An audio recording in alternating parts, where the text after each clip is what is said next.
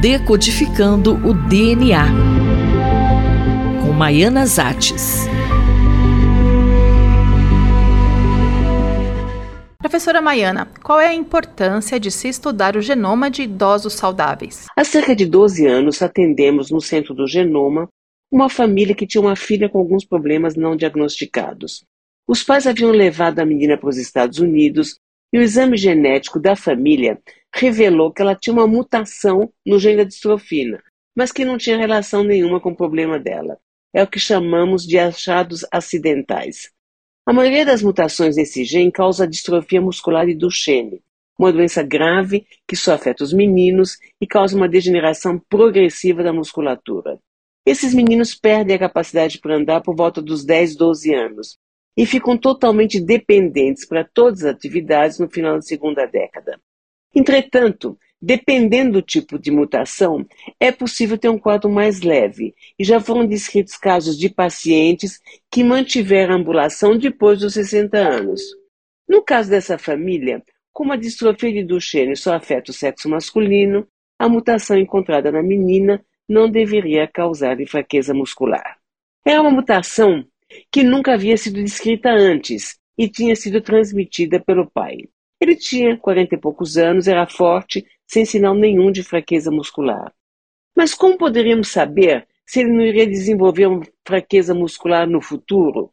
E para tentar obter mais informações, sugerimos que seria interessante verificar se pessoas mais idosas da sua família também tinham essa mutação e se continuavam saudáveis.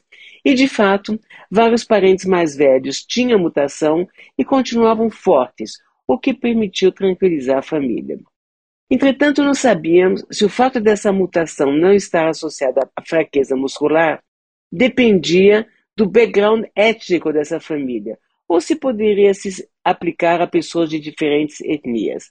E na época, escrevemos um pequeno artigo na revista Neuromuscular Medicine a respeito, enfatizando a importância de se conhecer o genoma dos idosos saudáveis. Professora, o que, que tem de novo? Passaram-se os anos e recebi um e-mail recentemente de uma moça chinesa que mora agora nos Estados Unidos.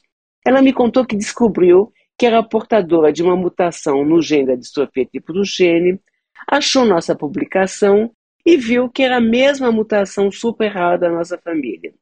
E ela queria saber como estava a nossa família e quanto ela deveria se preocupar com esse achado na família dela e nos futuros descendentes.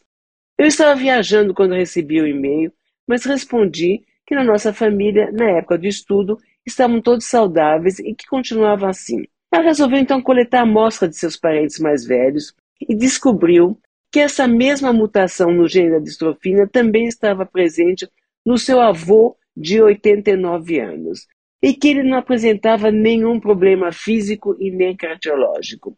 Essa observação era uma excelente notícia para as duas famílias. Ela confirma em pessoas de diferentes etnias que essa mutação não traz consequências. Eles não precisam mais se preocupar com os futuros descendentes. Além disso, essas observações nos ajudam a classificar VUS. O que são os VUS? Chamamos de VUS, que vem do inglês Variant of Unknown Significance, variantes raras encontradas no genoma e cujo significado não conhecemos. Isto é, não sabemos se são patogênicas ou não.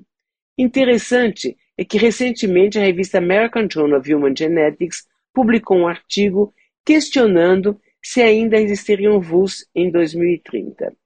As nossas duas famílias ajudaram a classificar uma variante rara no gene da distrofina como provavelmente não patogênica e retirá-la da lista das VUS, reforçando a importância de sequenciar o genoma de pessoas mais idosas.